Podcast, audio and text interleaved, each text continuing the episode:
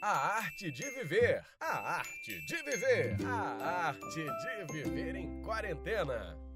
Saudações, quarentenados e epitetônicos! Estamos de volta para mais uma leitura e desta vez vamos começar a nossa A Arte de Viver em Quarentena, volume 81. E o título de hoje, já aviso, pode ser polêmico, mas alto lá, não nos precipitemos.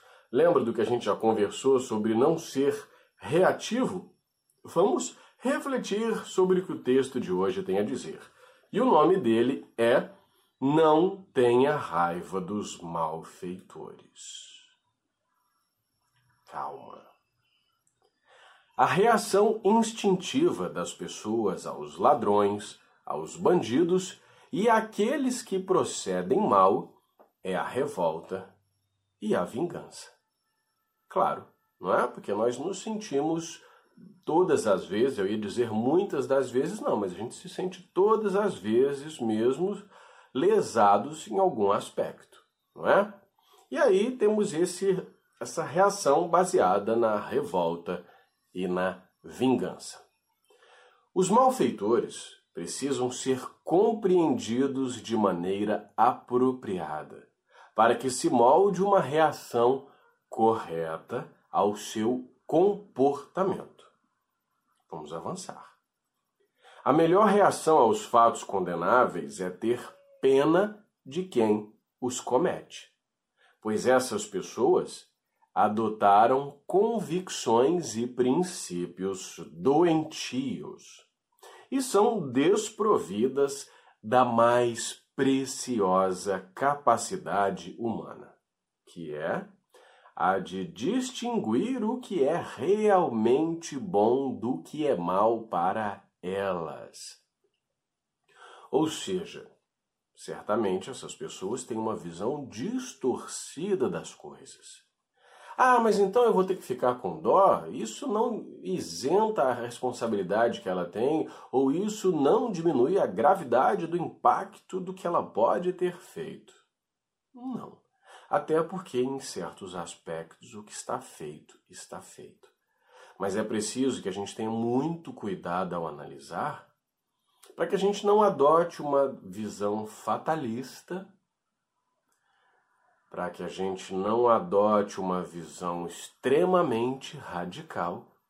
Porque se nós, embasados pela razão, pelo bom senso, pela clareza de pensamento, de sentimentos, nós que nos colocamos nesta, nesta situação como pessoas boas, vitimizadas, vitimadas por aquelas que nós julgamos malfeitores, se nós desejamos o olho por olho, dente por dente, nós caímos num lugar muito perigoso, porque nós damos vazão aos instintos mais selvagens, ferozes, e, de certa forma, se nós formos raciocinar, nós nos igualamos a eles, não é?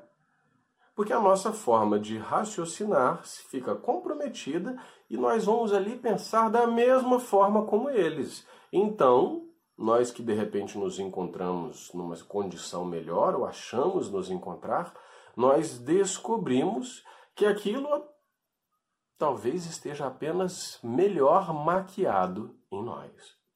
Entende? Eu não estou dizendo aqui, não estou dizendo, atenção, que isso ameniza a responsabilidade que essas pessoas têm pelos seus atos.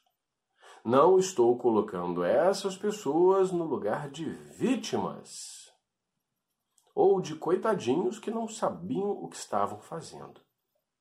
Mas é bom que a gente discuta certos pormenores e que a gente não pense, como nós comentamos no vídeo anterior, de que ah, a sociedade está perdida, a humanidade está perdida, porque nós só vemos coisas escabrosas, péssimas acontecendo.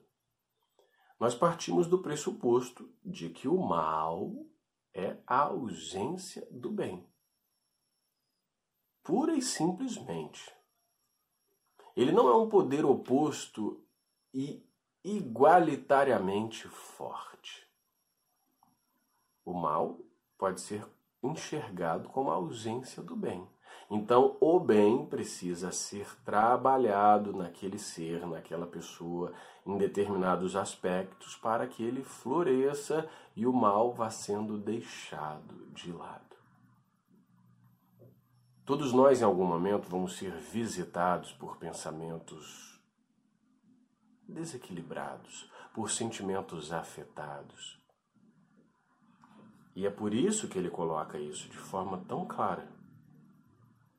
Sempre que alguém agir de maneira insensata, tenha pena da pessoa em vez de ceder à raiva ou o ódio como tantos fazem.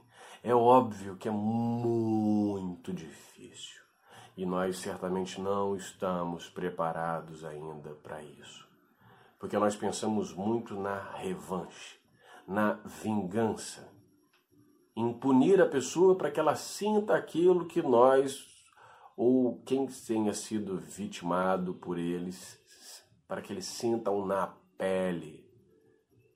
Só que se nós formos ainda aplicar o olho por olho, dente por dente, quem com ferro fere, com ferro será ferido, nós vamos ficar patinando no mesmo lugar.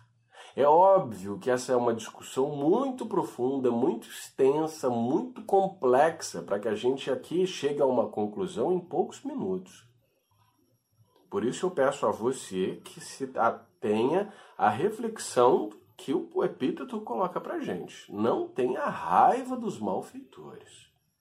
Mas que, mas que também a gente possa aproveitar outras leituras que nós temos visitado, por que será que elas estão tão próximas assim? Perdoe muitas e muitas vezes.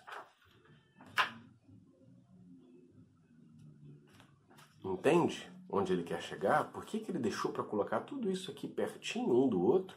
Para que a gente pense em adotar comportamentos diferentes, se nós realmente queremos promover mudanças profundas e significativas.